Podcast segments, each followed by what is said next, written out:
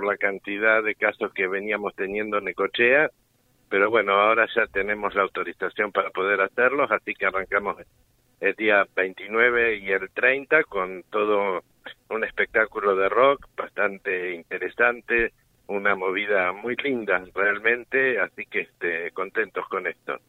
Bueno, hay eh, bandas eh, locales y de la zona que, están confirmadas. ¿Hay posibilidad de que se sume alguna más o el espectáculo ya de alguna manera está, está cerrado para los dos días? Está prácticamente cerrado, pero este, continuamente me están informando que se va agregando bandas. Yo aquí, justo en este momento, no tengo el nombre de todas las bandas. Quizás vos este, lo tengas, que yo te lo mandé, y hasta que vas a poder ampliar un poquito sobre el tema. Este son todas bandas conocidas. Eh, eh, la Belle Époque ya estuvo acá en Necochea, o sea que ya este, algunas personas quizás la recuerdan.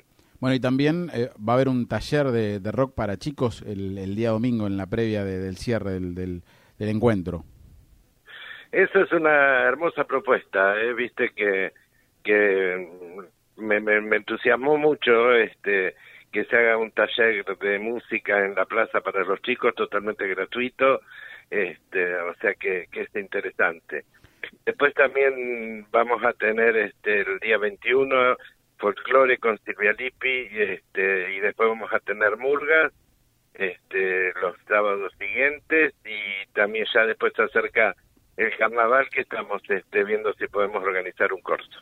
Bien, así que el escenario, digamos, va, va a empezar a tener a tener vida eh, desde, fin de enero y ahí en la plaza va a haber actividades casi todos los fines de semana hasta carnaval.